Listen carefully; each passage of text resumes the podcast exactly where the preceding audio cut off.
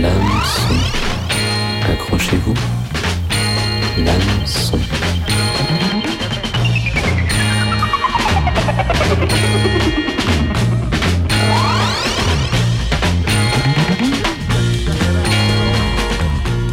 Bonjour tout le monde. Bonjour tout le monde. Bonsoir. Bienvenue dans l'hameçon, l'émission historique et musicale de Radio Canu. Aujourd'hui, on vous convoque au tribunal, pas pour être accusé ni pour défendre approche, mais pour comprendre comment fonctionne ce lieu de pouvoir. Les lieux de pouvoir, voilà le thème de ce nouveau cycle d'émissions, consacré aux espaces qui matérialisent et donnent forme aux rapports de force entre individus. Avant d'étudier l'Internet, puis les frontières, il est pour le moment question du tribunal, comme lieu symbolique de la justice, où l'on fait le droit en le disant. Le tribunal, ce n'est plus seulement l'estrade du magistrat romain, ni même le trône où siège le roi. À présent, le tribunal désigne à la fois le lieu concret où la justice est rendue, le palais, et l'autorité qui a pris la décision judiciaire. Parce qu'ils appliquent la loi, écrivent le droit et sanctionnent des comportements ou des individus, les tribunaux participent à leur échelle de la justice, en prenant part à l'acte juridique.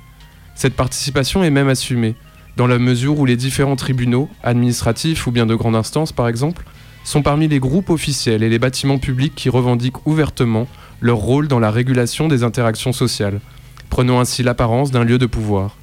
Mais de quelle manière cette apparence est-elle incarnée?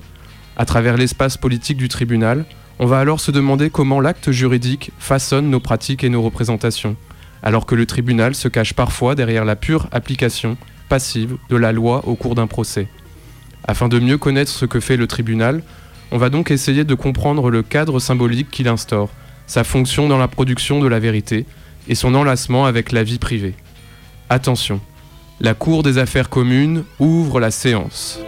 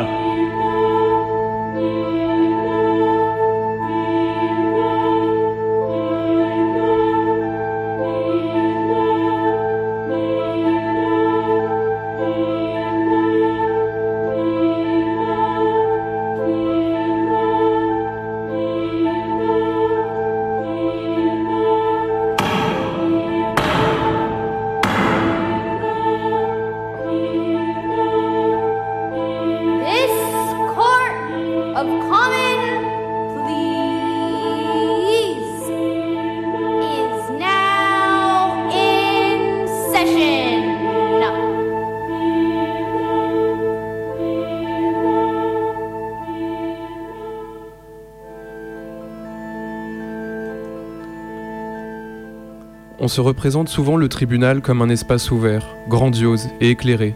Le vieux bois verni entoure les acteurs d'une lumière tamisée, qui va avec la voix calme et assurée des juges. Même, plutôt qu'une image d'ensemble, ce sont des objets symboliques auxquels renvoient les représentations courantes du tribunal. La barre où parlent les différents partis, le trône et le marteau de président, ou encore le box de l'accusé. Le tribunal ne serait donc pas seulement un lieu de rassemblement, mais surtout une scène d'action. La matérialisation du lieu de la vérité, qui perce les mensonges et fait transparaître de manière adéquate les faits réels. Indépendance, impartialité, légalité et équité, voilà les quatre exigences auxquelles doit répondre le tribunal devant les justiciables, afin de remplir les critères de la légitimité démocratique. Dans ces murs, l'enquête des juges et des avocats se présenterait comme irréprochable aux yeux du public et du jury, à qui il appartient d'assurer la légitimité populaire de la décision judiciaire. Cependant, la parole est-elle toujours libérée, prête à exprimer la vérité, lorsque l'accusé est enfermé dans un box? La réalité des faits peut-elle apparaître au grand jour lorsque le tribunal qui acte sur les migrantes de Calais se trouve au sous-sol d'un village isolé Un tribunal où une fine lucarne éclaire seulement le juge? Loin des représentations courantes et des clichés médiatiques, l'espace du tribunal apparaît marginal, sombre et fermé. Derrière la scène de théâtre où se jouent des grands procès médiatisés, se cachent les coulisses dans lesquelles l'action du tribunal commence déjà, voire s'achève. Les couleurs de la cour, les couloirs de la cour, le bureau du juge, le commissariat de police, la prison préventive, le cabinet ministériel, autant de lieux où le procès se déroule avant de se manifester au public. C'est d'abord au cœur de l'espace public qu'il faudrait alors combattre l'enclavement des procédures judiciaires, d'abord dans les tribunaux qui s'affichent comme éclairés et ouverts, avant de prétendre aller plus loin dans les commissariats.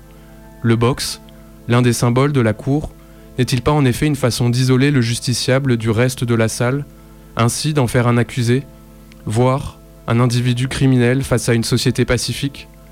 Les panneaux de verre et les barreaux de métal incarneraient à la fois la déshumanisation de la relation judiciaire et l'illusion du principe d'équité censé réagir, régir le procès, voire la destruction de la présomption d'innocence. Police partout, justice nulle part même lors d'un procès au tribunal? Nous écoutons le procès prison d'Einstein on the Beach, acte 3, scène 1, de l'opéra contemporain composé par Philip Glass et mis en scène avec Robert Wilson en 1976. Dans cette scène, un témoin décrit sa tentation d'acheter des objets, dans, un supermarché air conditionné, avant qu'un avocat ne donne des conseils pour préparer le plaidoyer du justiciable. La théâtralité, voire l'absurdité du tribunal y est mise en musique.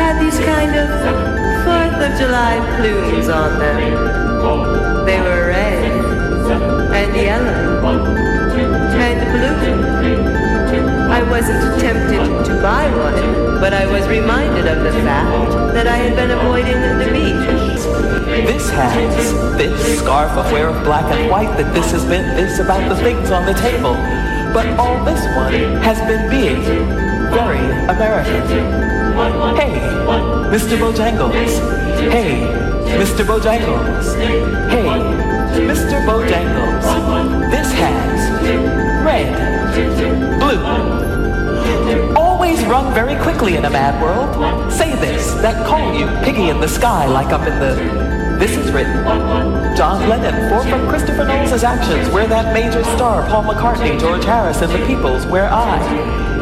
This has also worked. This has been reflections, has been lucky as the sky.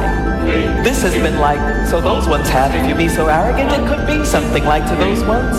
So learn what is so, so well, like into a satchel, like into where? Like a monster, you know, like.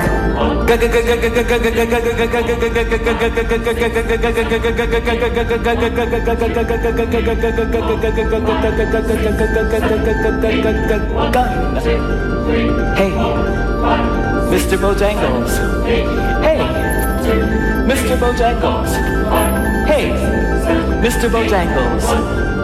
So, you know, like if you see a little nosed beggar with baggy pants.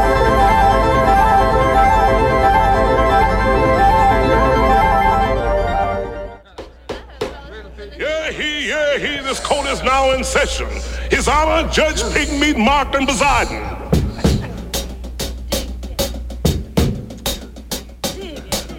Yeah, he, yeah, he, the coat of swing is just about ready to do that thing. I don't want no tears, I don't want no lies. Above all, I don't want no alibis. This judge is hip, and that ain't all. He'll give you time if you're big or small. Fall in line, or this coat is neat. Peace, brother. Uh-oh, here comes the judge. Here comes the judge. Everybody knows that he is the judge.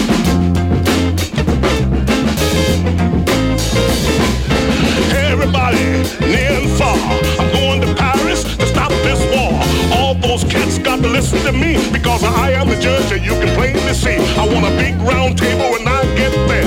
I won't sit down to wonder square. I'm gonna lay down the law. They better not budge. I bust some head because I am the judge. He is the judge. He is the judge. Everybody knows that he is the judge. Who's there? Eyes, Eyes who? eyes, your next door neighbor. Order, order, order, out of this courtroom, out of this courtroom. Judge, your honorship, high sir. Did I hear you say order in the court? Yes, I said order. Well, I'll take two cans of beer, please. He is the judge. He is the judge. Everybody knows that he is the judge. I had a chat with Ho Chi Minh. Sip rice wine and chase it with gin. Won't take long, that's a miss my guess. I have you out of this doggone mess.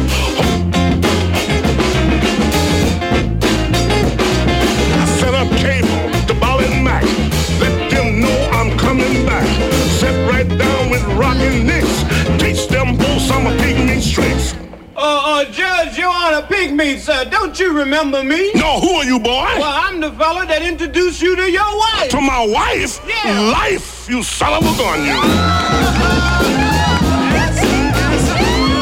Come November election time, you vote your way and I vote mine. Case is a tie and the money gets spent. Vote for Pygmy Martin president. I am the judge. I am the judge. Everybody knows that I am the judge. I am the judge. I am the judge. Everybody knows that he is the judge. Now, everybody know I am the judge.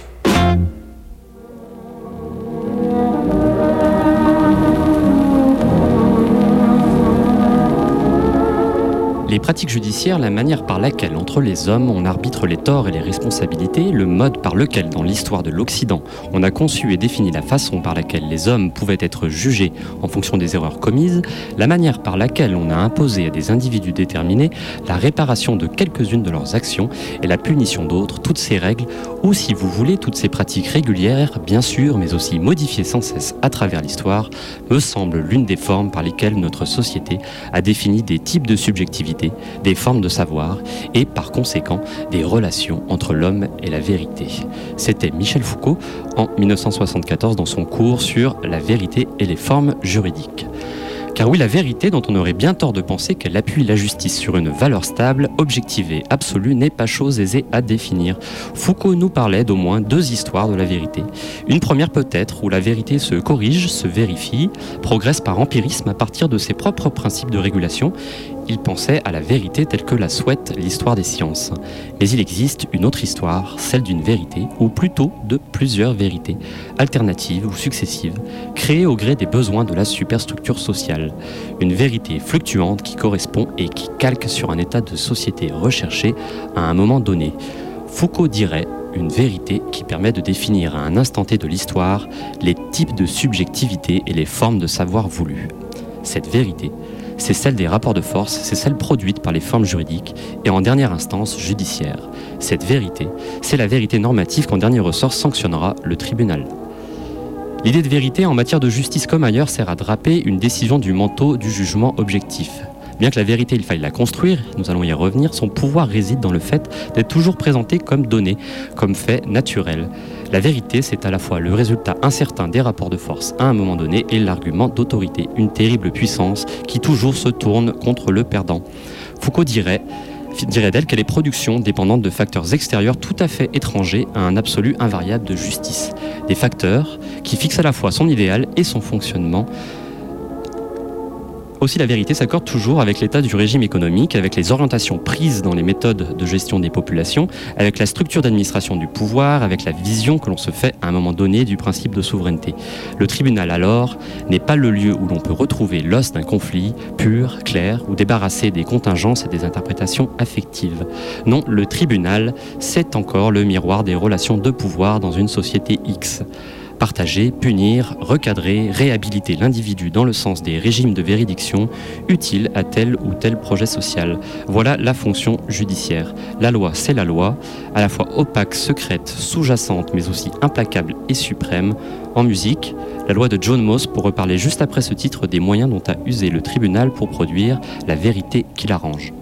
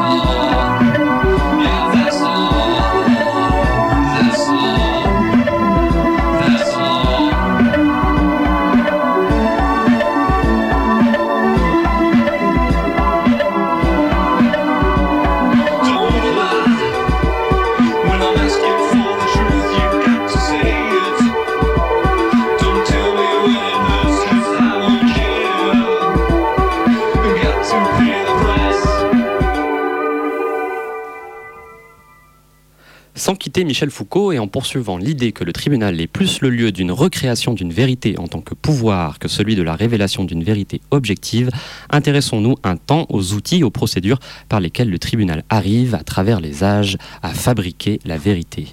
Si vérité changeante il y a, si vérité plurielle il existe, comment pour le tribunal humain faire apparaître l'une plutôt que l'autre?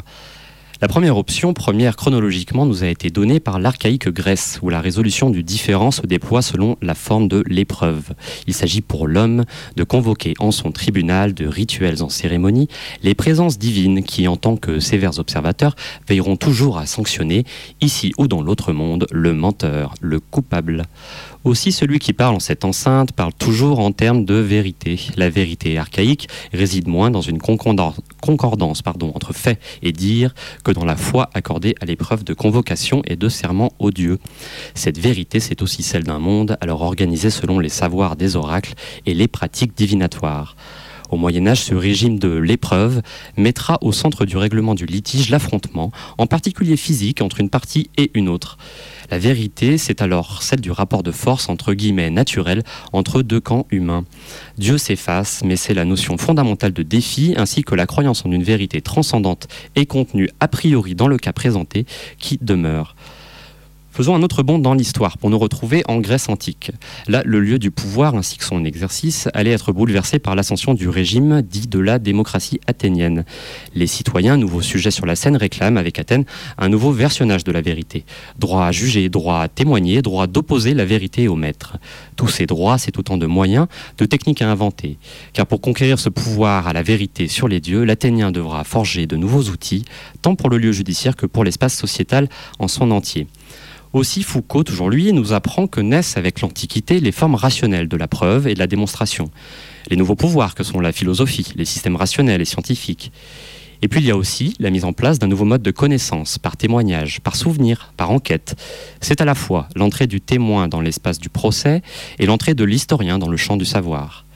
Et surtout, en prolongement de ces techniques, il y a le développement du pouvoir souple de la rhétorique, appelé encore art de persuader. Rhétorique pour dire que la vérité n'est affaire que de point de vue, qu'elle se construit et se déconstruit à mesure que l'on joue du langage, du récit, des affects et des esprits humains. La vérité, c'est alors une conquête qu'on aborde avec les armes de la séduction et de la persuasion. Preuve, Enquête, argument, plaidoyer, voilà les moyens d'une justice malléable où se passer maître dans son maniement devienne maître tout court. Dans le film La vérité d'Henri-Georges Clouzot, Bardot à la barre est accusé d'un crime dont le tribunal doit juger s'il a été passionnel ou non. D'enquête en reconstitution, la Cour scrute dans le quotidien de cette femme tout ce qui en matière de mœurs pourrait appuyer la preuve de sa culpabilité. Écoutons ce passage où le juge parle comme un témoignage d'une justice entre l'enquête et l'œuvre disciplinaire. Fait-on le procès de Madame de Beauvoir Messieurs, messieurs, l'incident est clos. D'ailleurs, nous ne sommes pas ici pour vous reprocher vos lectures. Je suis heureux de vous l'entendre dire. Si je rappelle cet épisode, c'est parce qu'il a causé votre renvoi du collège. Devenu définitivement oisive, vous restez sourde aux avertissements de votre père qui a pris sa retraite et qui est revenu vivre près de vous. On vous voit dans les cafés. Vous allez jusqu'à trois fois par semaine au cinéma. Cette vie de dissipation aboutit très rapidement à sa conséquence logique. Vous prenez un amant.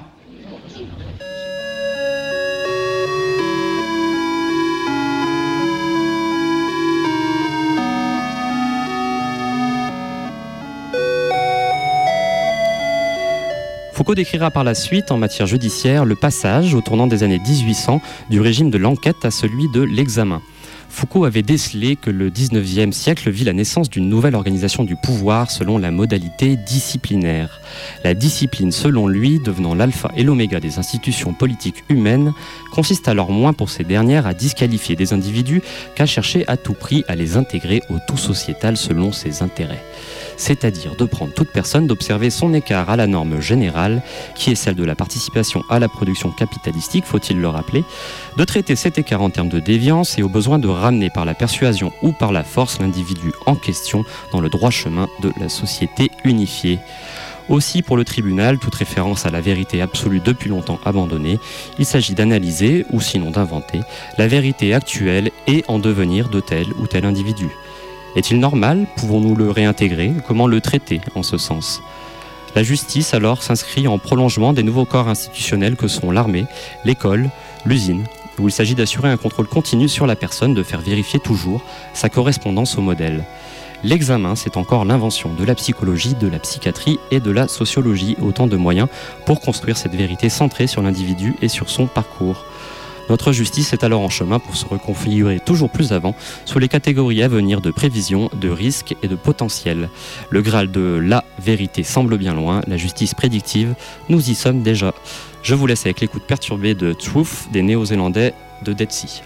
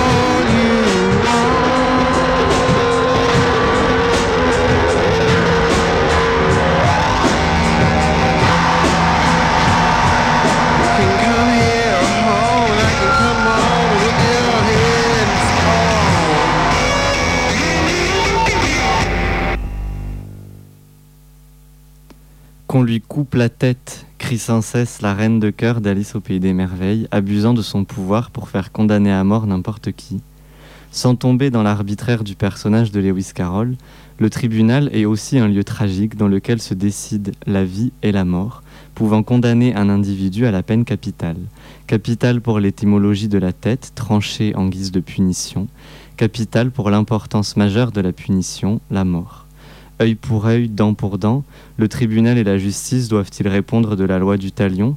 Malheureusement, une centaine de pays continuent d'appliquer la peine de mort, que ce soit par injection, chaise électrique, pendaison, etc., relayée dans toute la presse et souvent encore mise en scène sur la place publique.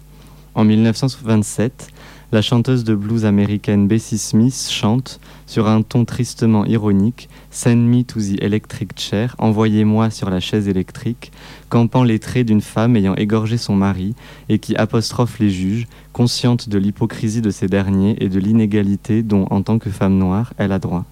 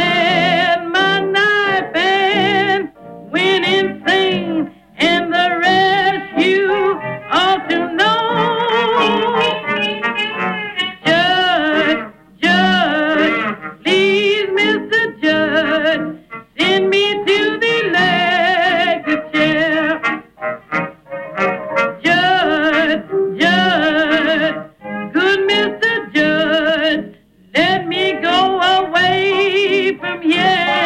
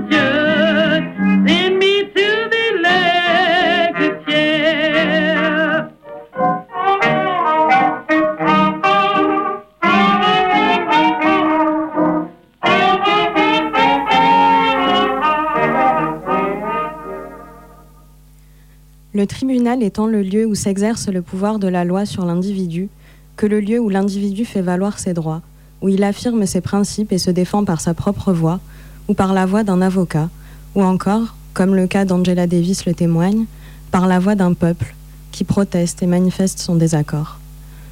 Originaire de l'Alabama, Angela Davis atterrit en Californie en 1967 après des études de philosophie et des échanges en Europe. Elle intègre les Black Panthers et milite avec le PC, Mais un élève la dénonçant comme communiste, elle est renvoyée de l'université où elle enseignait et est placée sous surveillance gouvernementale. Le 7 août 1970, une prise d'otage visant à libérer George Jackson, militant noir de 18 ans emprisonné à vie pour un vol d'un montant de 70 dollars, tourne mal et plusieurs personnes y trouvent la mort, dont un juge. Angela Davis est accusée d'avoir fourni les armes et d'avoir été une complice de premier ordre dans l'attentat. Elle devient une des personnes les plus recherchées par le FBI. Après une traque, elle est arrêtée le 13 octobre 1970, puis emprisonnée. L'opinion publique internationale se mobilise pour la supporter. John Lennon et Yoko Ono chantent la chanson Angela, les Rolling Stones composent pour elle Sweet Black Angel et Prévert lui écrit un poème. Un mouvement de manifestation gronda, libérer Angela et tous les prisonniers politiques.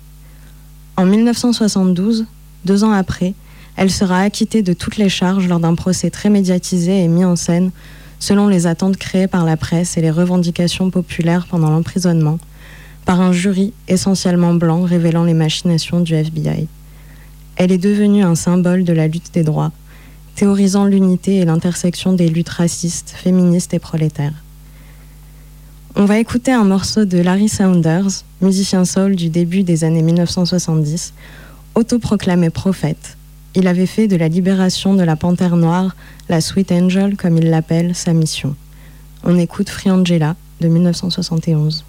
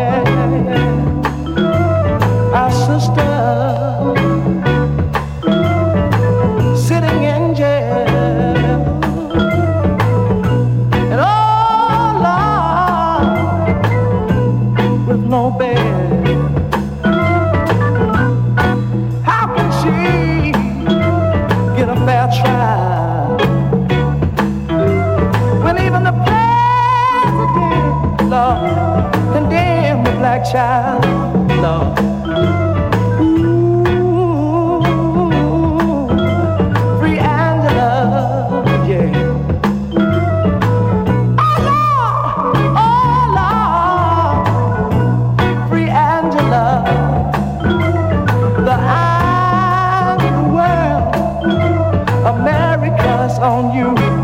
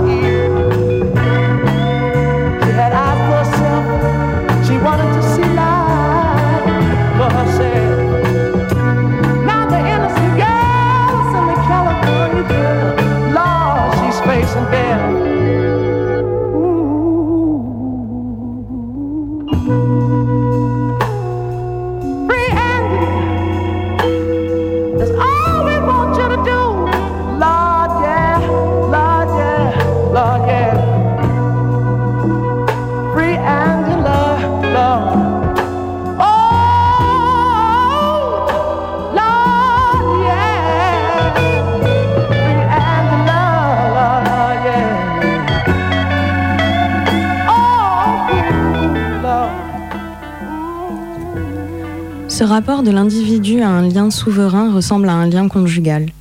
Le lien de souveraineté de la loi sur les citoyens est comparable au lien souverain de l'amour sur l'individu. On peut voir dans l'acte fondateur de notre modernité politique, le droit de dissidence, un acte fondateur de la conjugalité moderne. le droit de partir, le droit au divorce. Dans la modernité, le lien du mariage soumet les individus au pouvoir du couple, mais la valeur intrinsèque de ce lien est tout de même soumise à ces individus et à leur pouvoir de le rompre. C'est en admettant le divorce, en admettant que le rapport amoureux puisse être rompu à tout moment, que le lien conjugal devient autre chose de plus important, un choix et non plus une contrainte. C'est au tribunal que se joue le divorce, et c'est au tribunal que la fin du mariage montre une partie de sa complexité. Non tant dans la procédure, qui au contraire a tendance à caser, simplifier, mais justement à cause de cette procédure, à cause d'une banalisation légale de la rupture sentimentale. Comment la loi publique peut-elle décréter la disparition d'un lien qui se prétendait fondé sur les sentiments? D'où ça vient, cette exigence de devoir légaliser publiquement l'existence d'un lien intime et d'en officialiser la fin? Ces actes, ces gestes, renforcent-ils ou nient-ils l'intimité du couple?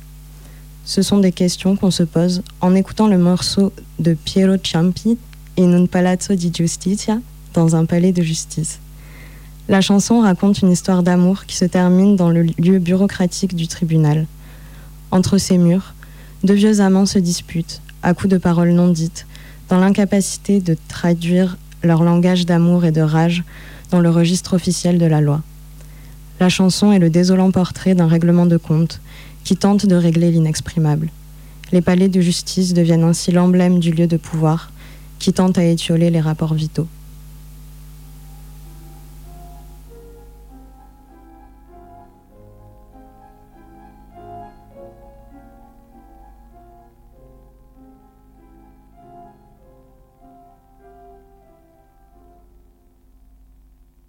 Siamo seduti in una stanza.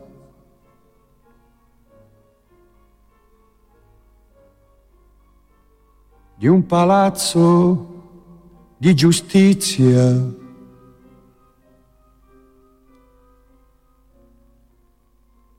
Ci guardiamo di sfuggita. Io ti sparo, tu mi spari io ti sparo, tu mi spari. Tu ti alzi all'improvviso.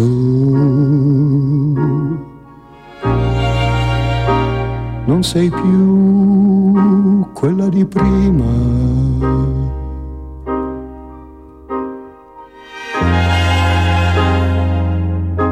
un usciere indisponente.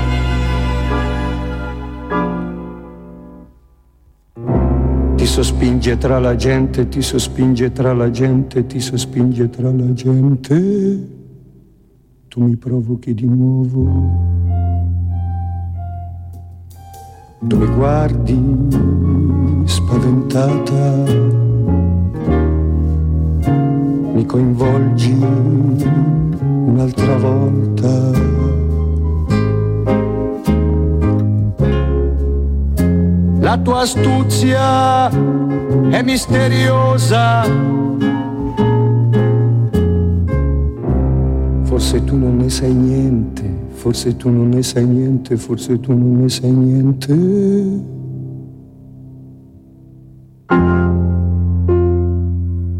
Qui ci prende la paura ci sembrava tutto strano.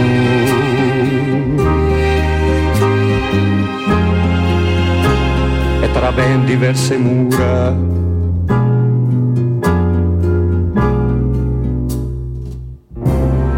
che cercavi la mia mano, che cercavi la mia mano, che cercavo la tua mano.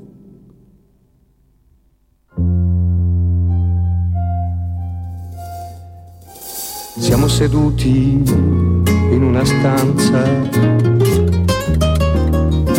di un palazzo di giustizia.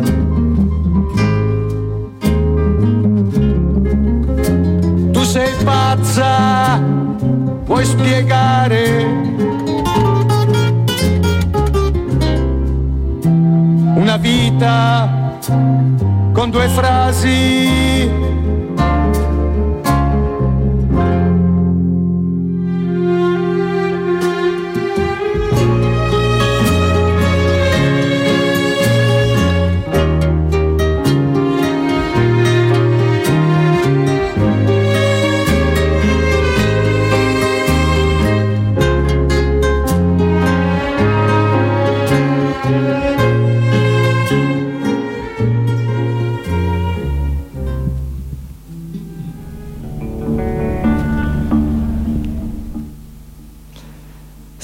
tribunal est le lieu où peuvent se dérouler et se décider les institutions, comme on vient de le voir avec le divorce, il est aussi le lieu dans lequel l'individu peut se former et être formé, notamment durant l'enfance et la jeunesse. En effet, la justice pour mineurs est une catégorie spécifique de droit qui a ses propres lois et instances et même son propre tribunal, le tribunal pour mineurs. Allant de la protection de l'enfance et du placement en famille d'accueil au jugement pour crimes commis par des adolescents, la justice s'est emparée et façonne la jeunesse, tant par une légalisation officielle que par des manières plus horizontales de conformer et de normer les comportements. Ainsi, on peut se pencher sur la dite délinquance juvénile qui nomme les délits spécifiques à la jeunesse. Seulement, cette délinquance est loin d'être une notion univoque. Depuis le 19e siècle, le délinquant, et particulièrement juvénile, semble autant une réalité tirée de cas plus ou moins sordides qu'une figure construite par un système carcéral, médical et symbolique. La justice norme alors les conduites, devenant par là une partie du processus auquel l'individu se confronte dans sa jeunesse. Les délinquants peuplent notre imaginaire social et la culture s'en est rapidement emparée. James Dean le rebelle, les mauvais garçons du rock et les vilaines filles des films adolescents. On a même cru dans l'après-guerre à une épidémie de délinquants face à tous ces jeunes gens ayant la fureur de vivre. Sur ce thème, on peut écouter le morceau de 56 de Frankie Lymon accompagné des Teenagers, I'm Not a Juvenile Delinquent, dans lequel, du haut de ses 14 ans, ce dernier clame haut et fort ne pas être un délinquant juvénile, afin de donner de précieux conseils pour bien se conduire et faire rentrer les bad boys et les mean girls dans le droit chemin que la société a tracé pour eux morceau qui sera ironiquement repris par John Waters en 1972 dans la bande-son de son film trash Pink Flamingo. the juvenile delinquent.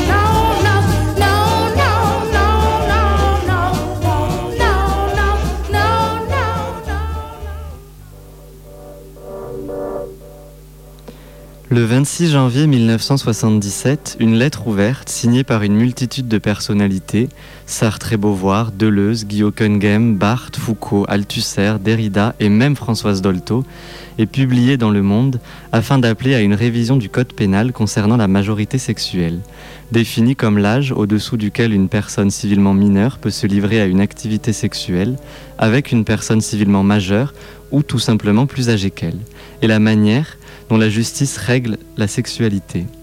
Cette lettre visait alors à questionner l'idée de majorité sexuelle qui, à l'époque, était encore sous la juridiction de l'époque de Vichy. En effet, en pleine révolution sexuelle, cette lettre remettait en cause la différence d'âge au sein de cette majorité entre les orientations sexuelles, encore 18 ans à l'époque pour les homosexuels. Un an après, en 1978, passe à la radio un entretien entre Michel Foucault, Guy Hockenheim et l'avocat Jean Danet, intitulé La loi de la pudeur. Ils y discutèrent de la manière dont la justice intervient et norme les comportements sexuels. Ils rejettent alors l'amendement Mirguet, faisant de l'homosexualité un fléau social dont il fallait protéger les mineurs, d'où une majorité sexuelle plus élevée. Ils pointent ainsi les dangers d'une société dans laquelle le droit et la justice servent ce qu'ils nomment une société des dangers, dans laquelle on ne condamne plus des conduites, mais des individus jugés déviants, pointés du doigt, et où la sexualité devient une menace qui se règle dans un tribunal. Ils prennent bien soin de séparer la question du viol de celle dont ils parlent, à savoir l'épineux problème de la majorité sexuelle et du consentement chez les mineurs. Notion problématique selon eux qui n'est pas assez définie et discutée. Sans être des demandes pro-pédophilie comme on a pu le juger, malgré l'ambiguïté, ces interrogations des années 1970 posent la question suivante. Le désir et la sexualité doivent-ils être jugés dans un tribunal? Si oui, comment?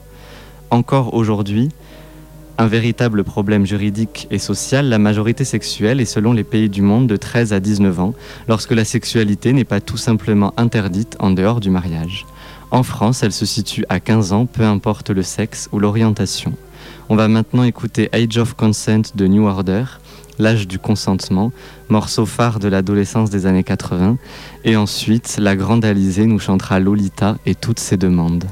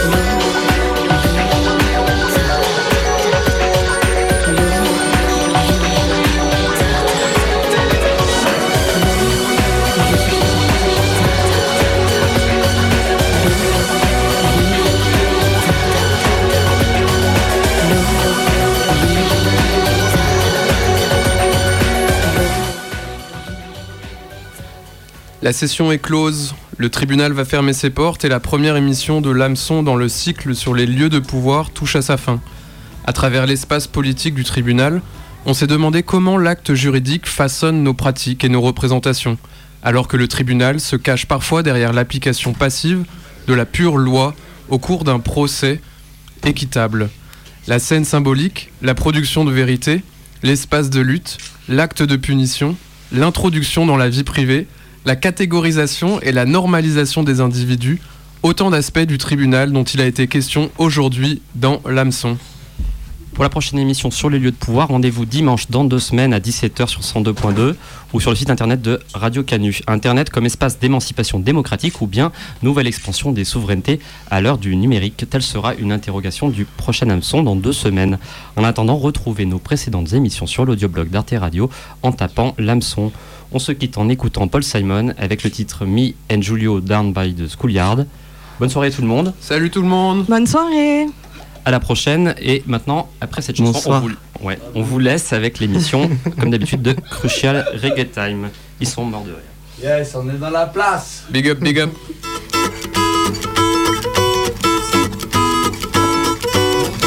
The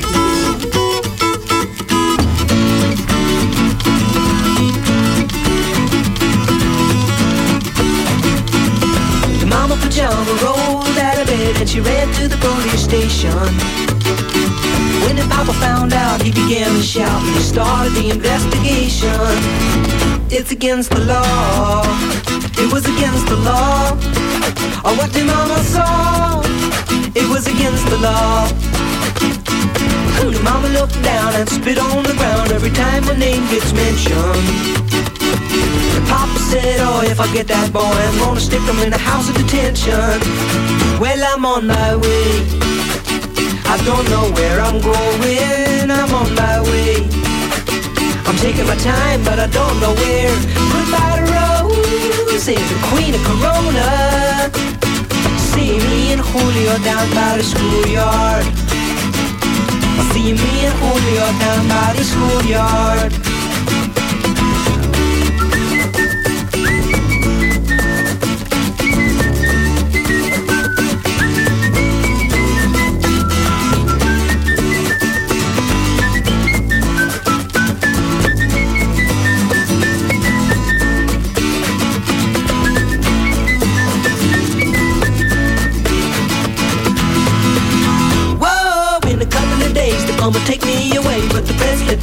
Leak. Now when the radical preach come to get me released, we's all on the cover of Newsweek, and I'm on my way. I don't know where I'm going, I'm on my way. I'm taking my time, but I don't know where. Goodbye to Rose, the queen of Corona. See me and Julio down by the schoolyard. See me and Julio down by the schoolyard. See me and Julio down by the schoolyard.